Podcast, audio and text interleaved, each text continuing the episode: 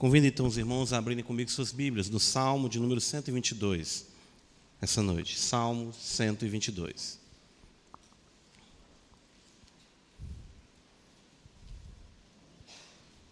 Nós iremos dar continuidade à nossa série de sermões nesses cânticos de romagem, cânticos os quais nós cremos, como a maioria dos estudiosos, eram os hinos cantados pelos peregrinos, podemos dizer assim, que se deslocavam das suas cidades para adoração em Jerusalém.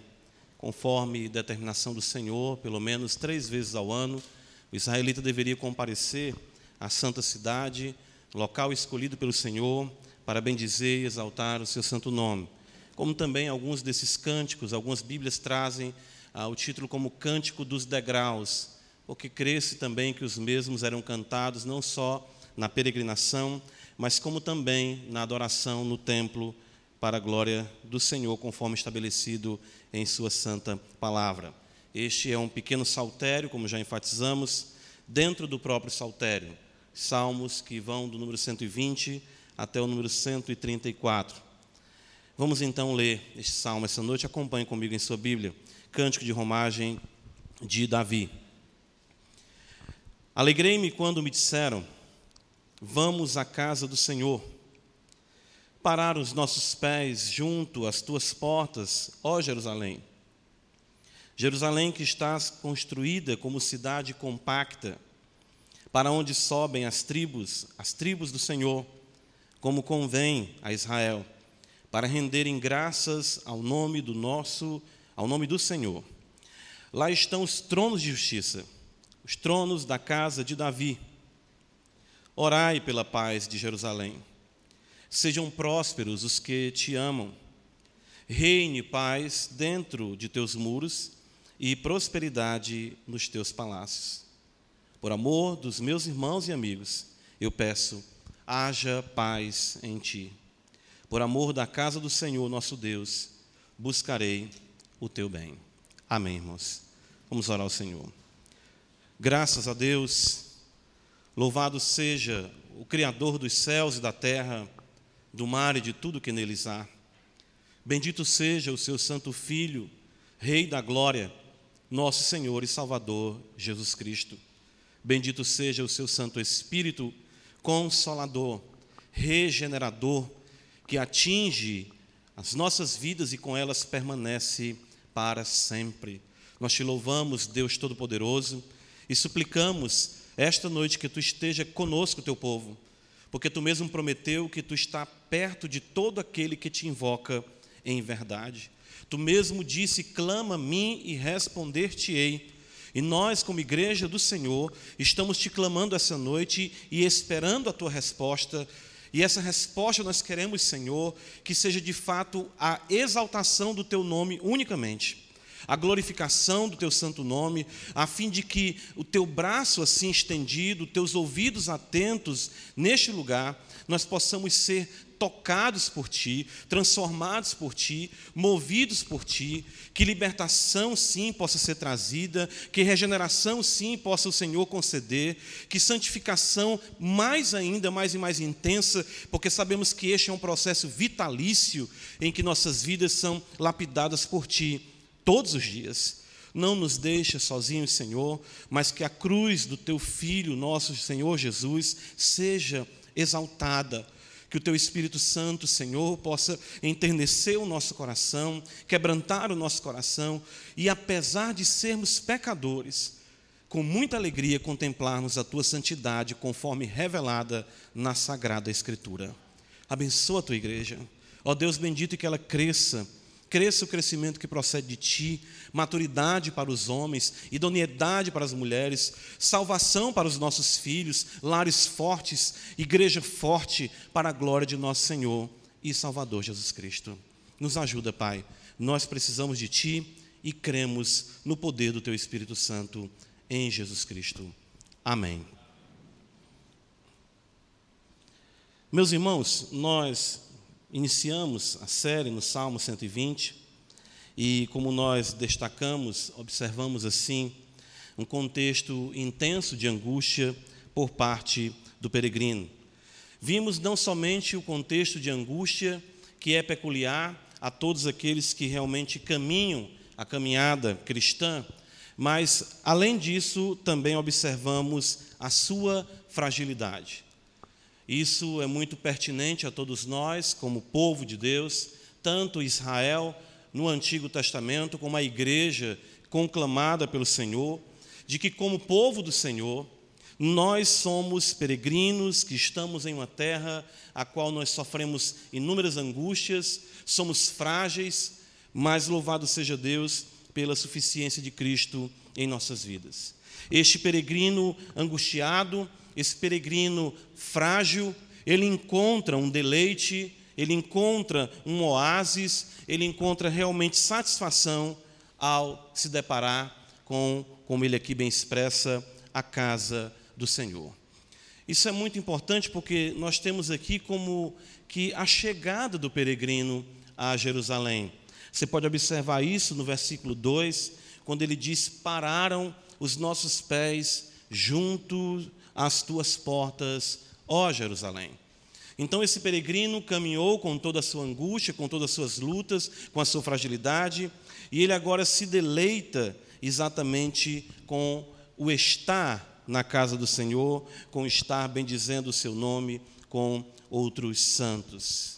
Os irmãos percebem que, embora nós tenhamos muitas coisas que distinguem a adoração veterotestamentária da adoração neotestamentária, ou seja, do Antigo Testamento e do Novo Testamento, nós observamos o mesmo princípio, o mesmo uh, os adoradores, podemos dizer assim, o mesmo Deus, a, a soberania do Senhor, a alegria que exatamente aqueles que glorificam o seu nome encontram na sua casa.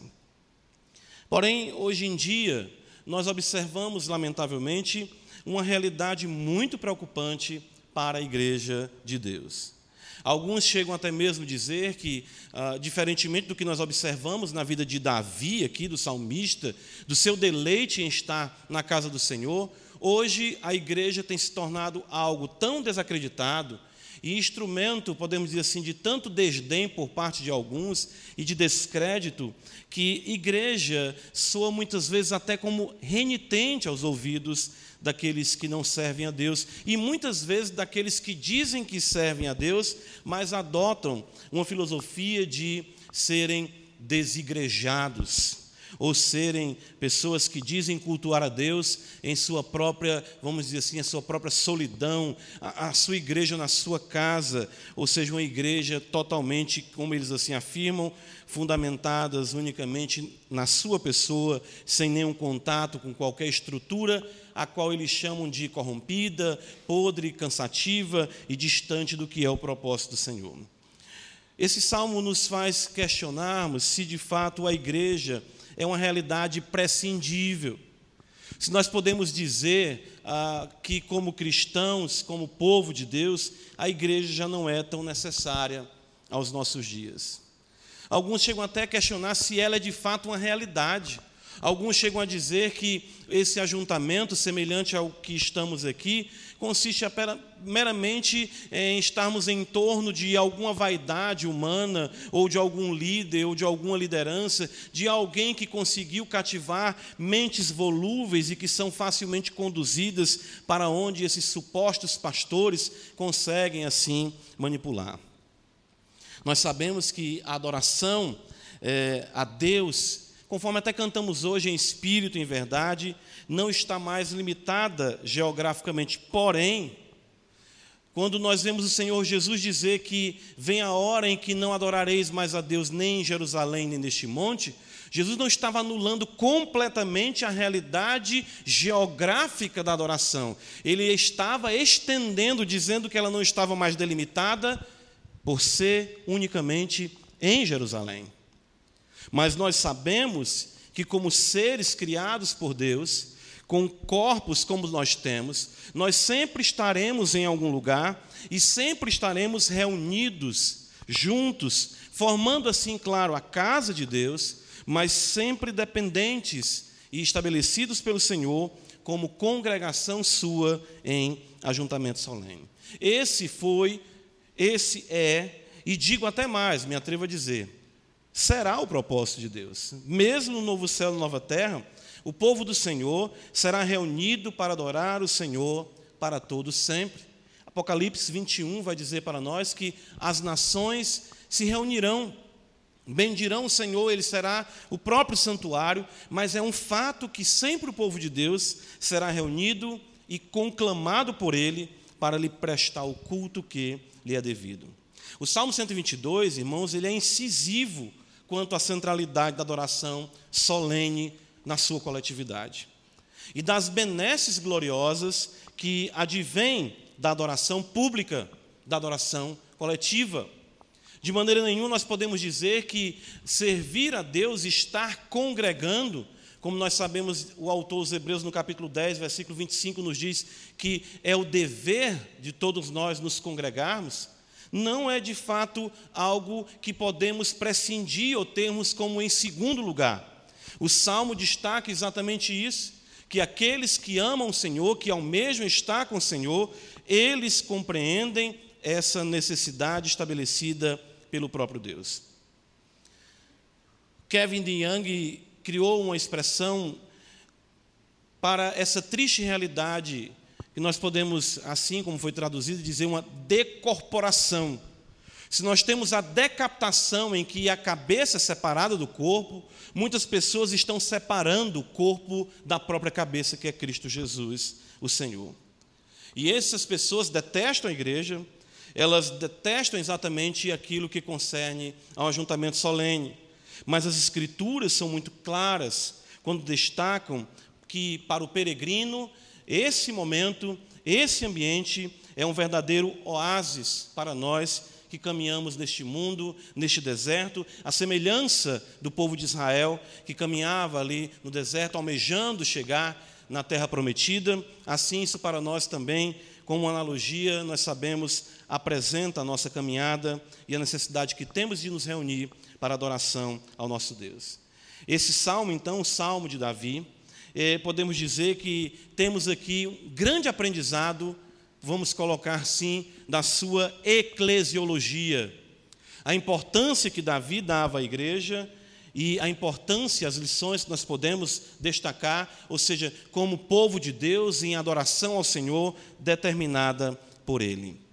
Nós precisamos compreender isso e caminharmos cada vez mais na singularidade do ajuntamento solene. Vamos ver essas benesses, vamos ver a, a, alegria do salmista, vamos ver a sua admiração à casa do Senhor, a adoração que ele presta, vamos observar o seu anelo pela, pela comunhão, pelo ajuntamento solene, e que isso seja para nós também instrução, exortação e transformação para nossas vidas, para que venhamos a glorificar o Senhor como ele assim o determinou. Salmo 122, então, o salmista destaca para nós exatamente isso. Alegrei-me quando me disseram: Vamos à casa do Senhor. Primeira coisa que nós observamos em que Davi aqui ele expressa na sua relação para com o templo, na sua relação para com a casa do Senhor, embora no seu contexto o templo ainda não houvesse uh, sido construído, mas a tenda, o tabernáculo sim existia ali, a arca do Senhor. Isso nos mostra o quanto Davi vivia uma relação de alegria, de, de prazer, de deleite em estar na casa do Senhor. E isso é curioso para nós, porque o culto ao qual Davi participava, o culto ao qual esses santos participavam, era um culto complexo e de pouco acesso ao adorador. Nós sabemos que somente o sumo sacerdote podia adentrar no Santo dos Santos uma vez por ano, e mais ainda, nós sabemos que apenas os sacerdotes ministravam no templo e o adorador ficava longe, ficava de certa forma distante, mesmo vindo ao templo para adorar o Senhor, existiam barreiras, existiam limites para aquela adoração. Mas isso de maneira nenhuma trouxe em Davi um desânimo ou um desdém para a realidade instituída pelo Senhor. Davi tinha prazer na casa do Senhor, porque a casa era do Senhor, ou seja, o próprio Deus era o seu deleite e o seu prazer. Davi se alegrava em extremo pelo privilégio da adoração pública, mesmo não tendo tanto acesso à adoração, como hoje nós temos, conforme o autor dos Hebreus nos diz, que nós adentramos exatamente até diante do trono de graça, ou seja, ali no Santo dos Santos, e podemos ter comunhão com simplicidade, com propriedade, no poder do Espírito Santo. Salmo de número 27, abra comigo a sua Bíblia, ah, nos ajudará a corroborar exatamente ah, o que Davi afirma, não apenas nesse salmo, mas observe o Salmo 27, o verso 4 comigo. Davi diz o seguinte: Uma coisa peço ao Senhor, versículo 4, e a buscarei, eu me empenharei por isso, para que eu possa morar na casa do Senhor todos os dias da minha vida, para contemplar a beleza do Senhor e meditar no seu templo.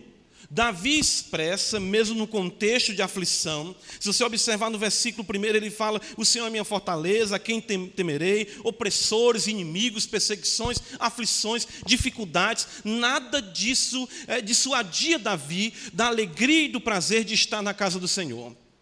Eu acho interessante que para nós, como crentes hoje no século 21, a primeira coisa que nós fazemos e a primeira pessoa a quem nós penalizamos quando estamos sofrendo é Deus e a sua igreja.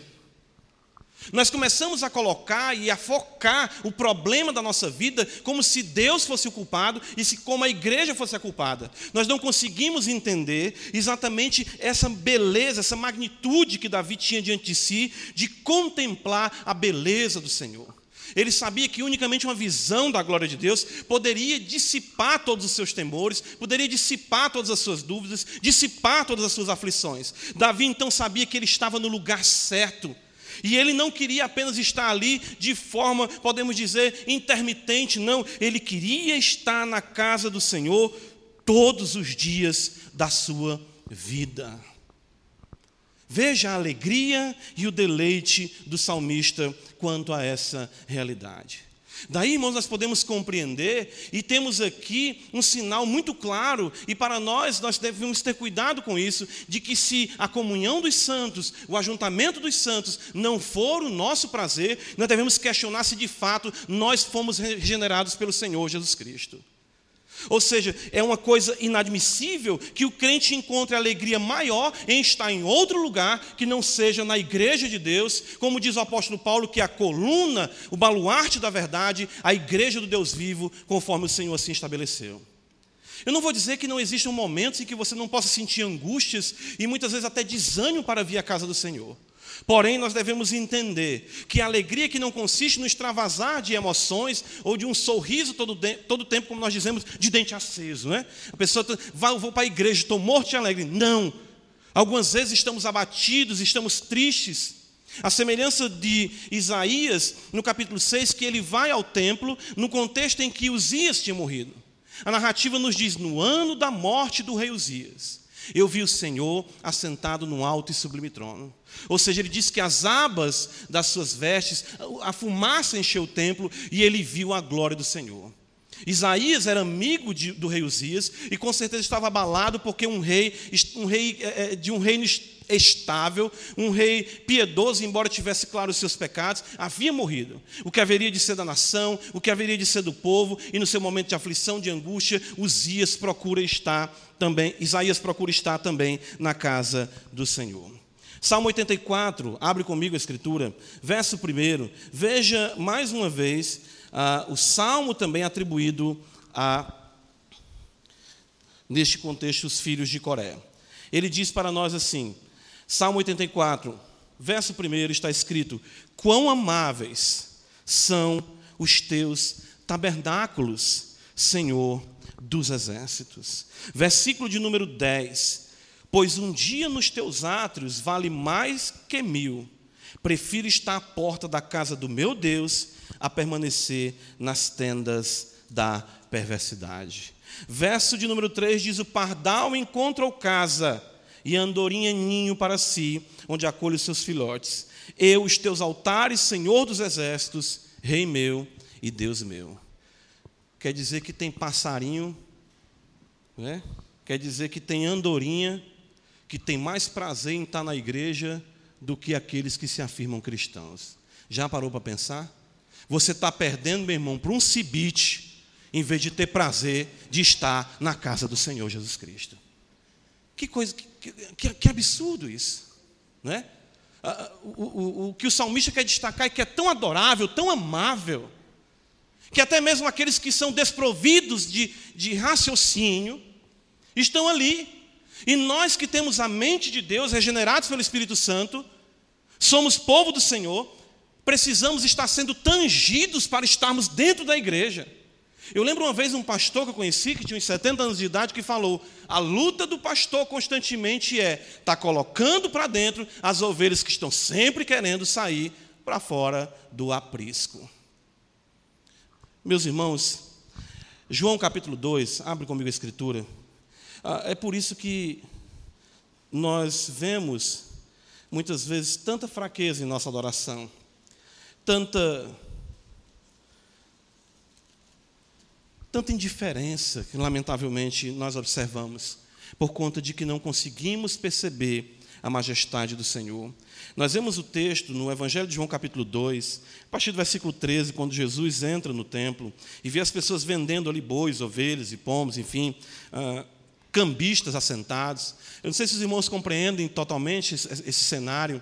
É porque ah, os animais que estavam ali no templo já tinham sido autorizados pelos sacerdotes, tinham sido verificados por ele que não tinham nenhuma mancha, nenhuma mácula, e eles poderiam comprar aqueles animais, que muitos vinham de longe, como esses peregrinos, e eles não tinham como trazer esses animais para o sacrifício, mas ali já tinham animais que já tinham passado pelo, pelo ISO 9001 dos sacerdotes.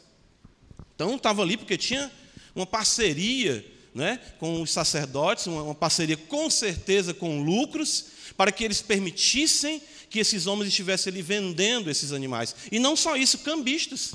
Né? Ou seja, moedas que eram trazidas de outros países, que não podiam ser depositadas no gasofilácio por terem imagens, por terem inscrições pagãs, eram trocadas por moedas que poderiam ser colocadas e aceitas ali no gasofilácio. Mas mesmo esse, vamos dizer, esse princípio de uma, de uma, de uma suposta legitimidade necessária, comprometia o culto, comprometia a adoração, comprometia a paz e a adoração do povo de Deus e, principalmente, eles ficavam no pátio dos gentios, e os gentios, para adorarem a Deus, que já eram mais distantes ainda, tinham que adorar a Deus com cheiro de animais, de fezes de animais, e com os cambistas gritando a cotação das suas moedas para ganhar os seus clientes. No versículo, então, nós observamos, versículo 15, Jesus faz um azorrague de cordas, expulsa do templo aqueles que estão exatamente querendo fazer dele um local de comércio, e ele diz, no versículo 16: Tirai daqui estas coisas, não façais a casa de meu pai casa de negócio. Versículo 17: Lembraram seus discípulos de que está escrito: O zelo da tua casa me consumirá. Percebem isso? O zelo pela casa de Deus, o amor pela casa de Deus, fez com que Cristo colocasse para fora todos os que estavam fazendo da igreja um objetivo qualquer, diferente do objetivo maior, que seja a alegria em Cristo Jesus, no poder do Espírito Santo. Tem pessoas que entendem ver a igreja unicamente como oportunidade. É o que acontece aqui. Davi não viu isso. Davi, como rei, poderia se promover à semelhança de muitos políticos que no período de eleição procura as igrejas para quererem usar os púlpitos como plataforma de discurso para exatamente os seus comícios supostamente religiosos também. Mas Jesus fala: o zelo da tua casa me consumirá. Porque de fato nós não podemos ter outro foco em estar com o Senhor, em seu ajuntamento solene, se não for alegria na sua presença. Atos dos Apóstolos, capítulo 2, nós observamos além do próprio Mestre, vimos nos Salmos, vemos Cristo, vemos os apóstolos e como a igreja, a comunidade dos santos, logo no princípio, entendia o valor dessa adoração.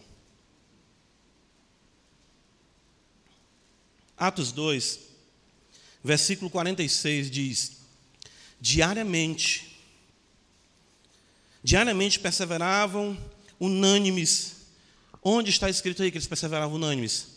No templo. Mesmo com, podemos dizer, a nova aliança estabelecida, mas como o fenômeno de igrejas ou de templos ainda não era uma realidade cristã, vai ser a posteriori com Constantino isso, mas eles entendiam que aquele local, ali onde eles costumavam se reunir desde a sua infância, eles poderiam continuar usando os pórticos do templo, para prestarem culto ao Senhor diariamente. Irmãos, é, isso é impressionante, a alegria que esses discípulos tinham. Nós costumamos dizer, isso não é novidade para os irmãos, que ah, muitos crentes são é, fantásticos, né? Eles só aparecem domingo e de noite. Né? Só domingo e de noite. Um culto de oração, uma doutrina, você não vê aquela pessoa. Uma escola bíblica, você não vê aquela pessoa. Um culto onde a ceia vai ser ali é, importante, ministrada, você não vê aquela pessoa. Mas para qualquer outra realidade, este homem, esta mulher, diz, de fato coloca a adoração a Deus em último plano.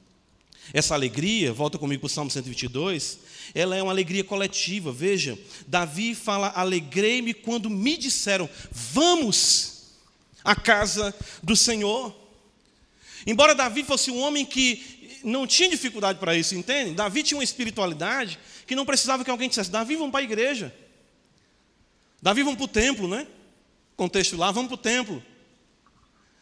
Davi não se, não, não se constrange com isso, nem se sente ofendido.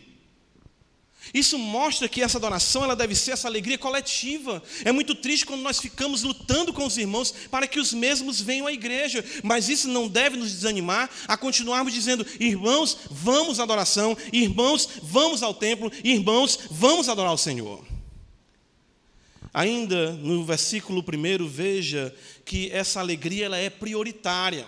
Por que ela é prioritária? Observe o quando de Davi. Ele diz: Alegrei-me quando me disseram, vamos à casa do Senhor. E aqui, claro, destaca o dever de todo cristão ir à casa de Deus, o tempo da adoração. Ou seja, como nós vimos aqui, como nós afirmamos, a lei estabelecia que pelo menos três vezes ao ano o adorador deveria estar no templo. Então, alguns moravam distantes.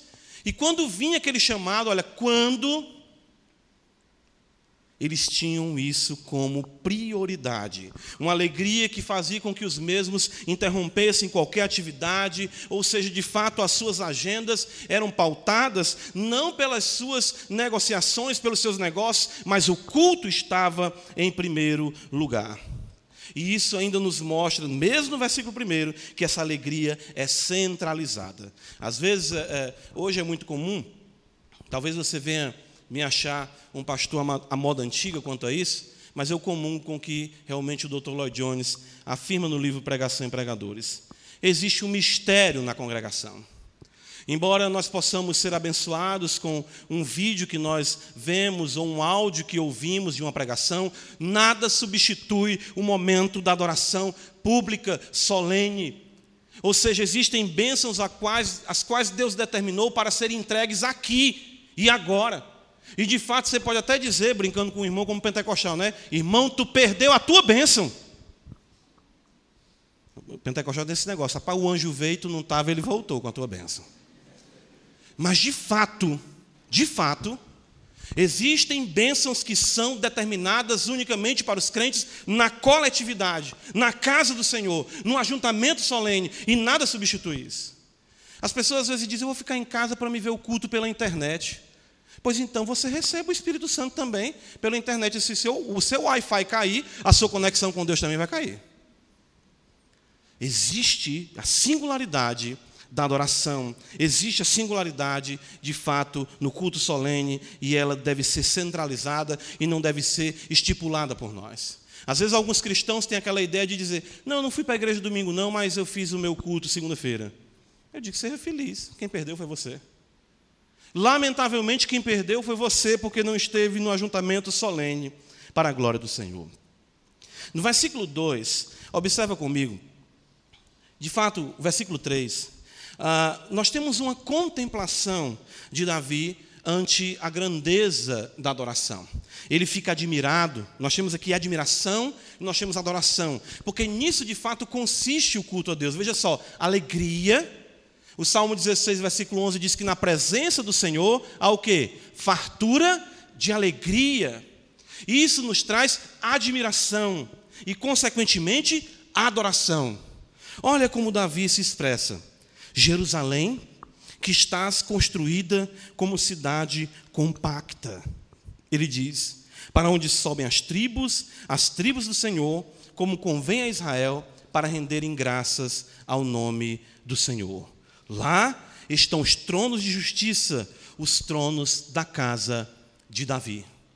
Entendam, Davi está aqui como que chegando em Jerusalém, a cidade que ele próprio tomou totalmente da mão dos jebuseus, a cidade na qual, embora num contexto de uma praga em que Deus trouxe sobre a cidade pela, pelo orgulho do próprio Davi, mas a, a, a, exatamente na eira, né, ali onde Davi viu o anjo, foi construído o templo futuramente por Salomão.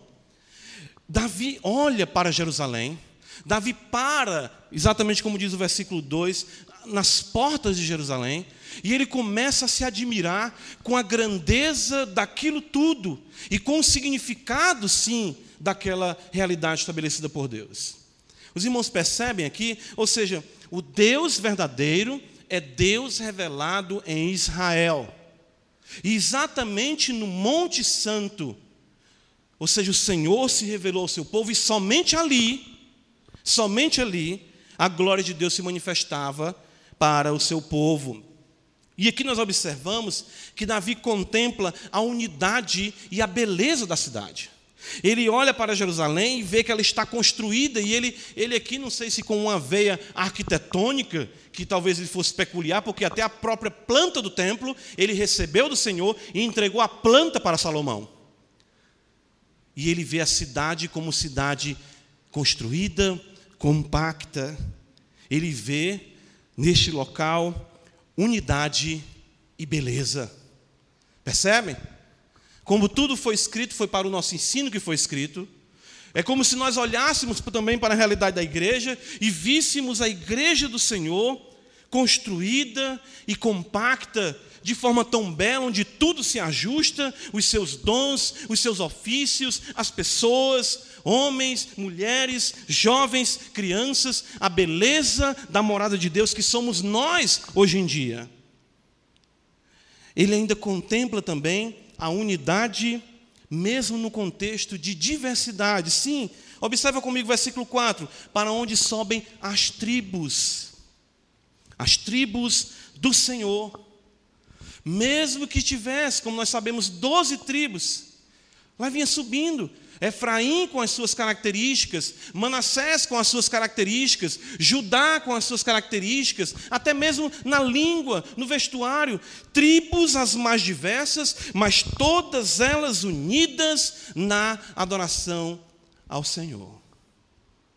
Davi fica maravilhado com tudo isso. Ele diz: Jerusalém, que beleza! Que coisa linda, que coisa organizada, as tribos subindo, os povos subindo, ou seja, o povo do Senhor, para bendizer e exaltar o seu santo nome. Isso, irmãos, claramente é uma figura para nós hoje que vivemos a plenitude deste culto, em que nós devemos eh, nos admirarmos com a beleza do culto, nos admirarmos com a beleza do povo de Deus e nos admirarmos que, embora sendo tão diferentes, nós temos em comum o sangue de Cristo que nos libertou de todo pecado e nos fez o seu povo, para que não houvesse mais distinção entre branco ou negro, baixo ou alto, magro ou gordinho, enfim, nenhuma diferença para que pudéssemos aqui bendizer e exaltar o seu santo nome. Paulo escrevendo aos Coríntios, abre comigo 1 Coríntios capítulo 12, é exatamente isso que ele nos ensina. Veja só, 1 Coríntios 12, o apóstolo Paulo diz assim para nós, no verso de número 12: Porque assim como o corpo é um e tem muitos membros, e todos os membros, sendo muitos, constituem um só corpo, assim também com respeito a Cristo. Pois em um só Espírito todos nós somos batizados em um corpo, quer judeus, quer gregos, quer escravos, quer livres, e a todos nós foi dado de beber de um só espírito. Versículo 18 ainda. Mas Deus dispôs os membros, colocando cada um deles no corpo como lhe aprouve, ou seja, como ele quis. Versículo número 27 nos diz: Ora, vós sois corpo de Cristo e individualmente membros desse corpo. Percebem? Somente as seitas anulam a individualidade. Somente as seitas querem ter seguidores que são como que carros fabricados em série, produtos em série iguais, roupas iguais, linguagem igual, comportamento igual. Na igreja, não. Mesmo na sua individualidade e peculiaridade de cada um, todos nós bebemos do mesmo Espírito, nós somos de fato membros do seu corpo. Não existe margem para disputa, não existe margem para depreciação, não existe margem para acharmos que somos melhor do que alguém. Nenhum. Esse é o argumento de Paulo em todo o capítulo de 1 Coríntios 12, de que nós precisamos compreender que até mesmo os membros que são menos decorosos, Paulo falando da própria realidade íntima do corpo, a eles damos honra dobrada, revestindo eles. Não adianta ah, na igreja as pessoas quererem buscar destaque. Igreja não é um local para exatamente enaltecer ou destacar nome de quem quer que seja. Ah, como disse Davi, as tribos sobem, as tribos com as suas características, mas com um único propósito: bendizer e exaltar o Senhor. Não é para afirmar soberania de nenhuma tribo, melhoria ou de fato uma melhora de cada tribo, ou seja, uma superioridade, melhor dizendo assim, de cada tribo, não. Mas nós temos que compreender a necessidade de vivermos em unidade, na diversidade, sem assim ofendermos ao Senhor Deus, depreciando aqueles que foram comprados pelo mesmo preço. Efésios, capítulo 4, abra comigo a sua Bíblia, observe. Efésios 4. O apóstolo Paulo nos diz a partir do versículo 4: há somente um corpo, vejam, e um espírito, como também foste chamados numa só esperança da vossa vocação. Há um só Senhor, uma só fé, um só batismo, um só Deus e Pai de todos, o qual é sobre todos, age por meio de todos e está em todos. Observe o versículo 11 comigo agora. E ele mesmo concedeu uns para apóstolos, outros para profetas, outros para evangelistas e outros para pastores e mestres, com vistas ao aperfeiçoamento dos santos, para o desempenho de seu serviço, para a edificação do corpo de Cristo, até que todos cheguemos à unidade da fé e do pleno conhecimento do Filho de Deus, à perfeita varonilidade, à medida da estatura da plenitude de Cristo. Percebam, tudo é para a edificação do corpo. Tudo é para o bem-estar do corpo. Não é para que alguém tenha alguma honra acima, no sentido de vanglória sobre qualquer outro membro. Volta comigo para o Salmo 122. Vamos aqui ainda observar essa eclesiologia, assim estamos dizendo de Davi. Veja, ele afirma que as tribos sobem, as tribos do Senhor, é, como convém a essas tribos, certo? E ele diz ainda mais: para renderem graças ao nome do Senhor. Aqui nós temos a essência da adoração. Ele se admira com a beleza da unidade, a, a, cidade compacta, a beleza dela, ele se admira com aquela diversidade de tribos, mas todas com um só propósito, com um objetivo. Veja que ele diz: qual o objetivo? Para Observe, com a finalidade de que? Render graças ao nome do Senhor. Percebe então? O culto consiste exatamente em tributar ações de graças ao Senhor. Abre comigo em Efésios, novamente, agora capítulo 5. Irmãos, isso é muito importante porque as pessoas têm uma noção muito equivocada do culto. Ah, eu lembro, certa feita, eu estava na igreja e eu estava pregando, eu ia pregar e, e estava sentado na cadeira assim com, com outros pastores, e na hora do cântico eu observei uma, uma senhora balançando um envelope, eu pensei que ela estava até espantando algum mosquito, alguma coisa. No culto, a gente cantando, ela balançando o envelope. Aí eu terminou o culto, me apresentaram, eu tinha transmitido a palavra naquela noite, e ela disse: Não, sou da igreja tal, nem lembro o nome, sou da igreja tal. Mas é porque eu estava numa campanha lá, né, e eu não queria quebrar a corrente, eu fiz ela aqui hoje, viu, pastor? Eu, eu, eu fiz ela também aqui hoje. Uma campanha para obter uma vitória, ela tinha que levantar um envelope na hora que se estava cantando.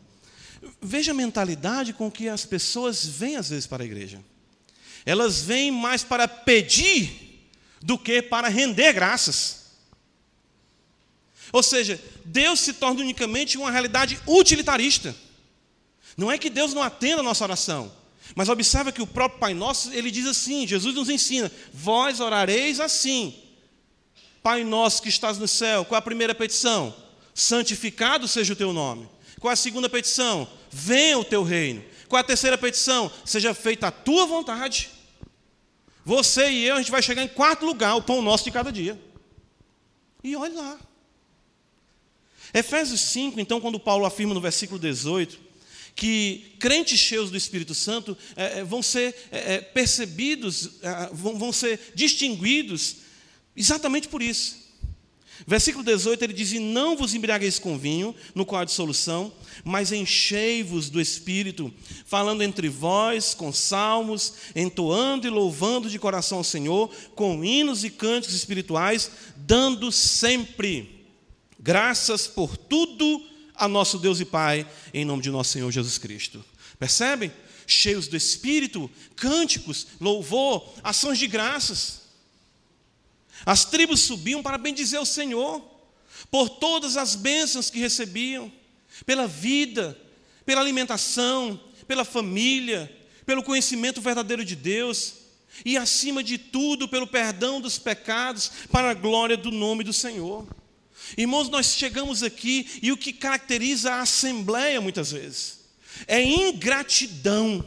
Os nossos corações são secos, são mirrados porque nós não aprendemos mais a observar a nossa dependência de Deus e a benesse, de fato, as benesses do Senhor derramadas em nossa vida a todo instante.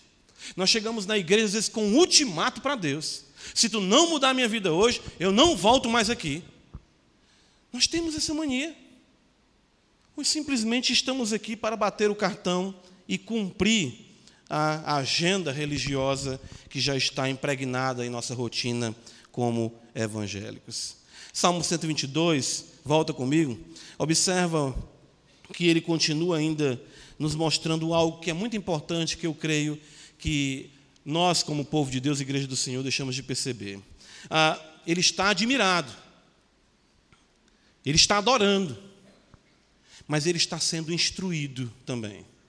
Veja no versículo de número 5, veja o versículo número 5.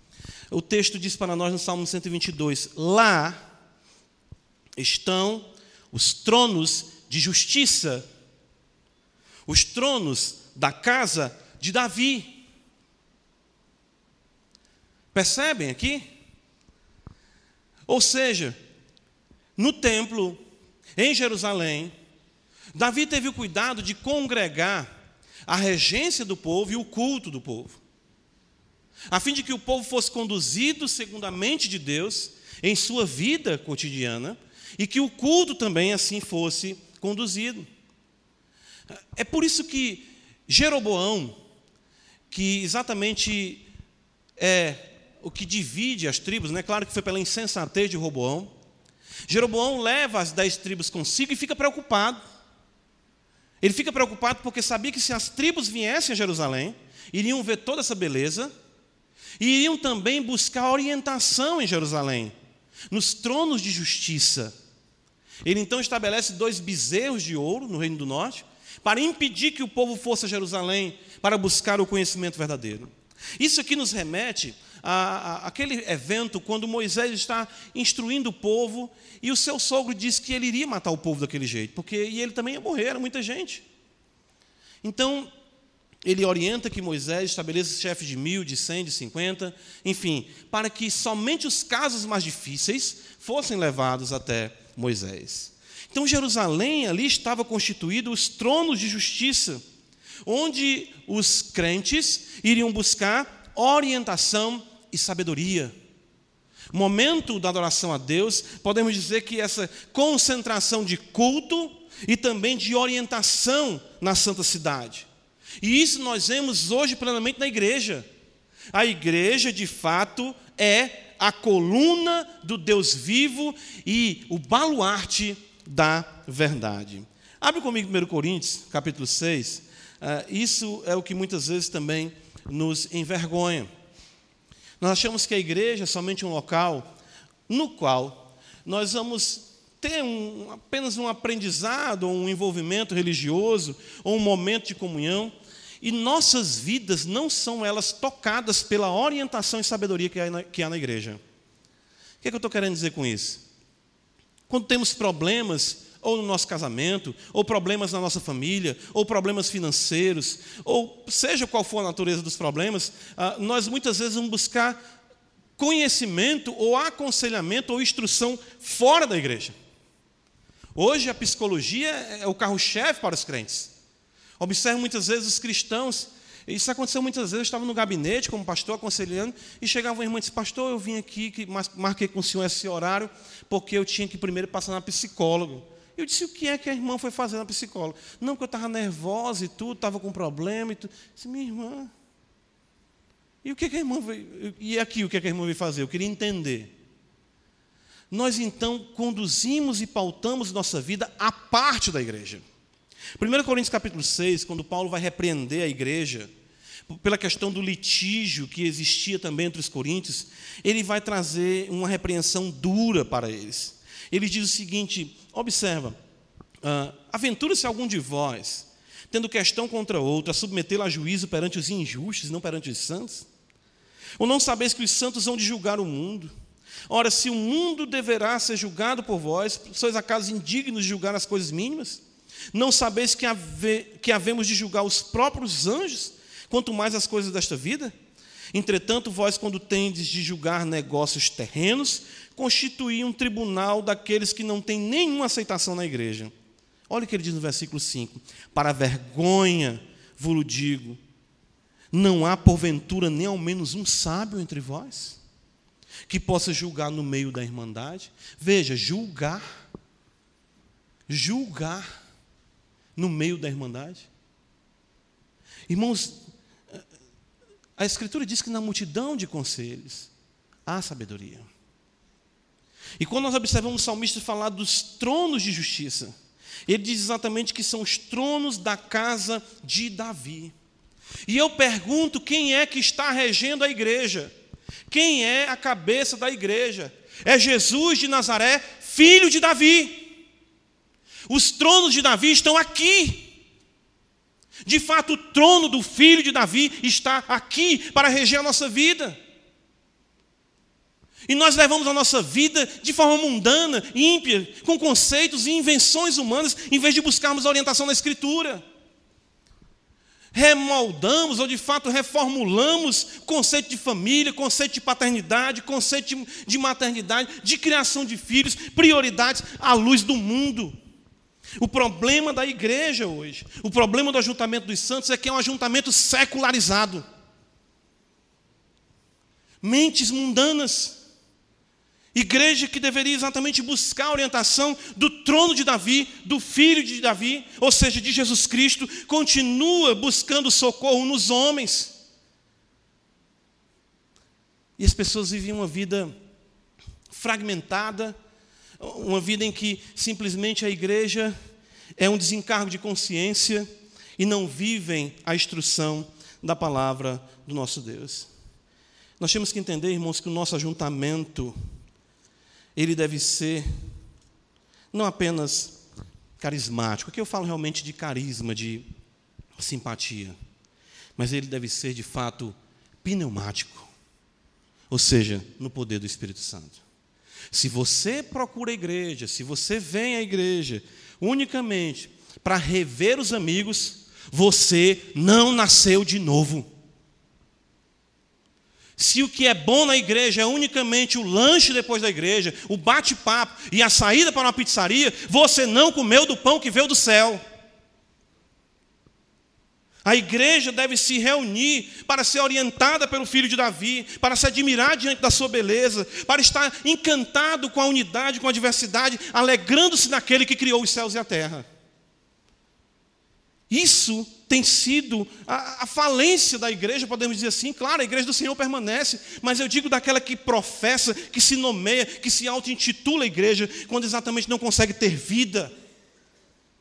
Às vezes nós ficamos dizendo, por que, que as coisas que aconteciam no passado, por que, que os homens que eram usados daquela forma não são usados também hoje? Por que tanta escassez, tanta aridez? Olhe para dentro de você. Você não consegue nem tirar o olho do seu celular durante o culto. Nesse momento que eu estou falando, você está acessando o WhatsApp. Ou conversando com alguém ao seu lado, ou torcendo que a pregação termine. Por quê? Porque você não tem deleite em Cristo. Mas Cristo está aqui essa noite para te fazer nascer de novo. O salmista entendia isso, ele vivia isso para a glória de Deus. Vamos caminhar para a conclusão. Salmo 122. Nós vimos a alegria, nós vimos a admiração, nós vimos a adoração, nós vimos a orientação. Vamos concluir com um anelo de Davi.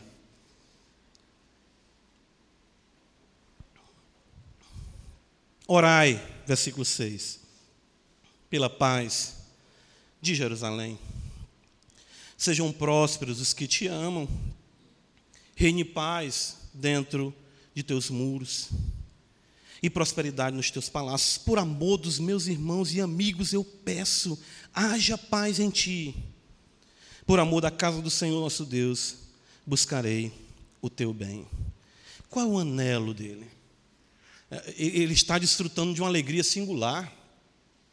Ele é admirado com tudo aquilo. Nós vimos que ele já disse no Salmo 27 ah, que ele quer morar ali todos os dias.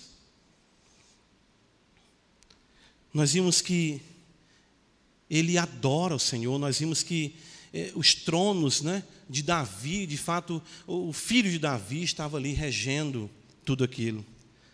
Ora, se isso é tão glorioso, se isso é alegria, é, é admiração, é adoração, é orientação, tudo isso nessa realidade, ah, vamos colocar, ah, salutar da palavra mística do corpo de Cristo. O que, que ele almeja? Ele almeja que aquilo não seja jamais interrompido. Ele anela pelo bem-estar do povo de Deus. Ele anela por isso. Observa que a palavra paz se encontra três vezes no Salmo 122. Observa comigo. Ele diz exatamente isso. No versículo de número 6, ele diz: Orai pela paz no versículo número 7 ele diz: reine a paz. E no versículo 8 ele diz: haja paz. O shalom, a plenitude. O que Davi quer que a igreja ande bem. Vocês estão entendendo, não estou falando igreja, né? A eclesiologia aqui de Davi. Eu fico impressionado como tem crentes que vibram por um problema na igreja. É? Qual foi a última? Qual é a última história? Quem está com alguém ou quem não está com alguém? A filha de quem fez isso ou a filha de quem não fez aquilo? Quem está ausente, quem está faltando, quem não está ou quem veio, unicamente com o intuito de caçar a vida dos outros irmãos? É claro que nós devemos nos importar uns com os outros, mas devemos sondar se a nossa preocupação é pela paz, pela harmonia, ou unicamente pelo nosso ego inflado, buscamos satisfação para o que está acontecendo. Ele quer que a cidade goze de paz dentro dos seus muros, ele quer prosperidade nos seus palácios, ele quer exatamente isso para o que ele diz. Observa comigo, ele diz por amor, no versículo 8, dos meus irmãos e amigos. Ele tem anelo pela comunhão dos santos. Não tem coisa pior na igreja, como não havia coisa pior para o povo de Israel do que aquelas contendas que existiam, aqueles problemas terríveis, os que se levantavam contra Moisés, se levantavam, enfim, contra os líderes estabelecidos por Deus. Tudo aquilo trazia muito mal à igreja, trazia muito mal de fato ao povo de Deus, como hoje traz muito mal à igreja. Davi fala ainda por amor da casa do Senhor, nosso Deus. Eu creio que nos falta uma compreensão dessa realidade. Eu digo para os irmãos que, como pecador, eu falho também nisso. Quando eu vejo em Atos capítulo 9, Saulo perseguindo a igreja, Jesus então lança por terra e diz: Saulo, Saulo, por que me persegues? A maneira como eu trato a igreja, a maneira como eu, eu, eu, eu, eu, eu realmente lido com a igreja, é a maneira como eu trato a Cristo falar mal da igreja, criticar a igreja, todos nós incorremos neste pecado, mas devemos pedir a Deus que nos guarde, para que venhamos de fato amar essa comunidade de pecadores redimidas pelo sangue, redimida pelo sangue de Cristo Jesus. Paulo chega também a fazer algo semelhante. Abre comigo 1 Timóteo, capítulo 2. Ah, eu, eu, eu observo como Paulo é sábio, né? Claro, conduzido pelo Espírito Santo. Mas olha por que, Paulo pede que nós venhamos a orar pelas autoridades constituídas. Nós tivemos recentemente o um problema na Bolívia, né, daquela, daquela lei que iria proibir os cristãos de evangelizarem, que, graças a Deus, eu vi pelo compartilhar das notícias que caiu, ou seja, o, o presidente voltou atrás. Louvado seja Deus por isso. É exatamente isso para que os crentes possam cultuar em paz, para que os crentes possam adorar em paz. 1 Timóteo 2, Paulo diz no versículo 1, olha, antes de tudo, pois exorto que se use a prática de súplicas, orações, intercessões, ações de graça, em favor de todos os homens, em favor dos reis e de todos que se acham investidos de autoridade, para que vivamos vida tranquila e mansa, com toda piedade e respeito. Está vendo? Para que vivamos vida tranquila e mansa, com toda piedade e respeito que os reis não perturbem a nossa paz, que os de fora não perturbem a nossa paz, mas é lamentável quando os de dentro perturbam a paz. Em uma das passagens em que Paulo trata da ação de Satanás na igreja, ele trata exatamente desse contexto de perturbação da paz. 2 Coríntios capítulo 2, abra comigo a escritura. Veja o que é que Paulo nos diz aqui, tratando de um irmão que o ofendeu.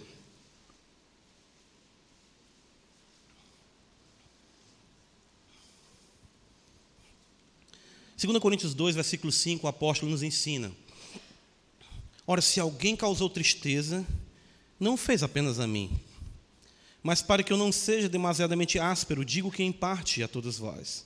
Basta-lhe a punição pela maioria.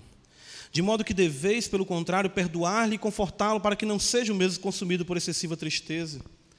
Pelo que vos rogo que confirmeis para com ele o vosso amor. E foi por isso também que eu vos escrevi, para, que, para ter prova de que em tudo sois obedientes. A quem perdoais alguma coisa, também eu perdoo. Porque de fato que tenham perdoado, se alguma coisa tenham perdoado, por causa de vós eu fiz na presença de Cristo. Para que, veja, Satanás não alcance vantagem sobre nós, pois não lhe ignoramos os desígnios. Exatamente na intriga, no problema entre os irmãos, aí está a ação de Satanás em romper essa paz, em perturbar essa paz, para que o povo de Deus não adore a Deus com tranquilidade.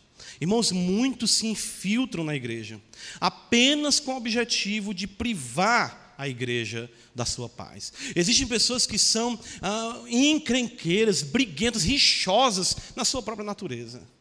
E nós devemos ter o cuidado para que jamais sejamos influenciados. Paulo, em 1 Coríntios 15, 33, tratando da doutrina da ressurreição, ele disse: as más conversações corrompem os bons costumes. Em Filipenses capítulo 3, vem comigo um pouco à frente, veja o que Paulo diz exatamente sobre algumas pessoas que se infiltram e procuram romper a paz. Filipenses 3, versículo 18, Paulo nos diz: Pois muitos andam entre vós dos quais repetidas vezes, veja, andam de fato entre nós, dos quais repetidas vezes eu vos dizia, e agora vos digo até chorando, que são inimigos da cruz de Cristo, mas estão entre nós.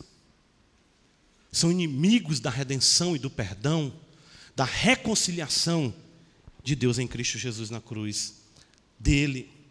Terceira João, que eu creio seja um texto clássico para isso. Abra comigo a escritura, a terceira epístola Veja só, terceira epístola de João.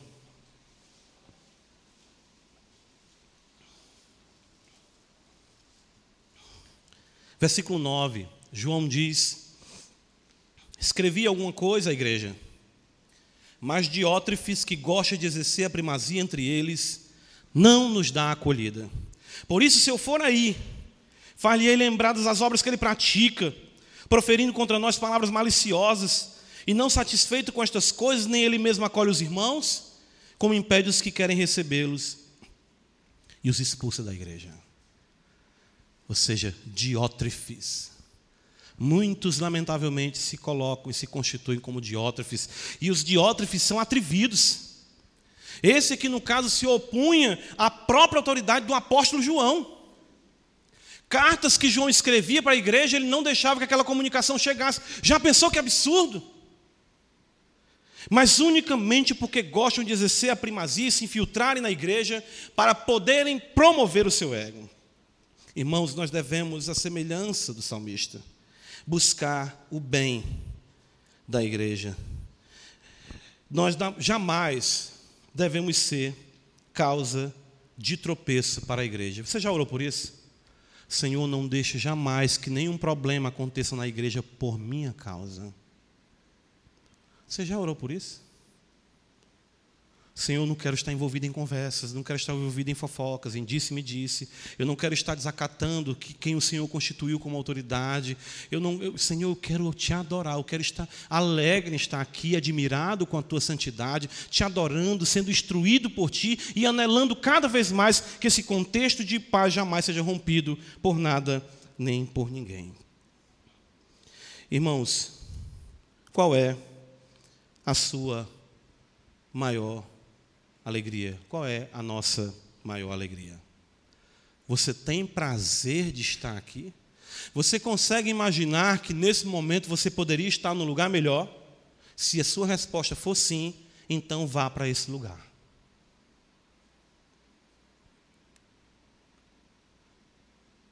Porque Deus não está mendigando adoração. A sua beleza, ela é revelada aqueles que foram iluminados pelo Santo Espírito de Deus. Com quem nos alegramos? É com aqueles que nos convidam para irmos aos banquetes mundanos? Ou com aqueles que dizem, vamos à casa do Senhor? Tem crente que não consegue, ah, vamos dizer assim, decepcionar algum colega ou algum amigo que o convida para um ambiente que não convém para ele. Eu vejo muitas vezes crentes participando de ritos pagãos, de, de, de, de, enfim, seja batizado, seja velório, seja o que for, não estou falando em velório, de missas, por conta de que não conseguem confrontar. Ou seja, mas não se preocupam com a natureza do convite para onde de fato estão indo. Nossas vidas são pautadas pelo culto? Ou o culto é apenas um apêndice na sua vida? Ou seja, quando der, eu vou. O chegar atrasado, o não, o não cantar com propriedade, orar sem nenhuma. Nada disso muitas vezes preocupa. Às vezes nós achamos que, por conta de Deus não matar, como ele matou Nadab e Abiú, pela profanação, nós achamos que Deus não está aqui. E aquilo foi apenas uma amostra, irmão, de quanto Deus leva a sério o culto e de quanto nós também devemos levar a sério. Nós buscamos os tronos de justiça, nós somos ensinados por Deus na igreja de Deus, ou o mundo é que exatamente nos traz essa cosmovisão contrária à Escritura? Nós somos pacificadores, nós realmente buscamos a paz, anelamos a paz, nos empenhamos pela paz? Ou nós somos realmente ah, contenciosos, briguentos. Quando surge um problema na igreja, alguém vai dizer assim: Fulano de Tal está lá? Porque ele já é conhecido, ela já é conhecida por causa desse tipo de problema. Quero concluir apenas dizendo o que Jesus falou para os seus discípulos em Mateus capítulo 16, versículo 18. Ele diz: Eu edificarei a minha igreja, e as portas do inferno não prevalecerão contra ela. Que Deus abençoe a sua igreja. Amém. Senhor, Senhor nosso, quão magnífico em toda a terra é o teu nome.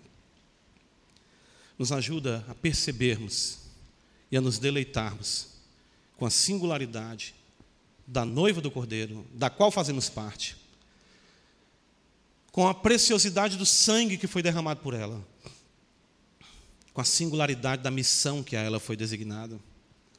Ó oh, Deus, nos ajuda. Que não venhamos ser jamais motivo de tropeço para os santos, mas que possamos caminhar para a glória de Deus em espírito e em verdade. Em nome de Jesus Cristo. Amém.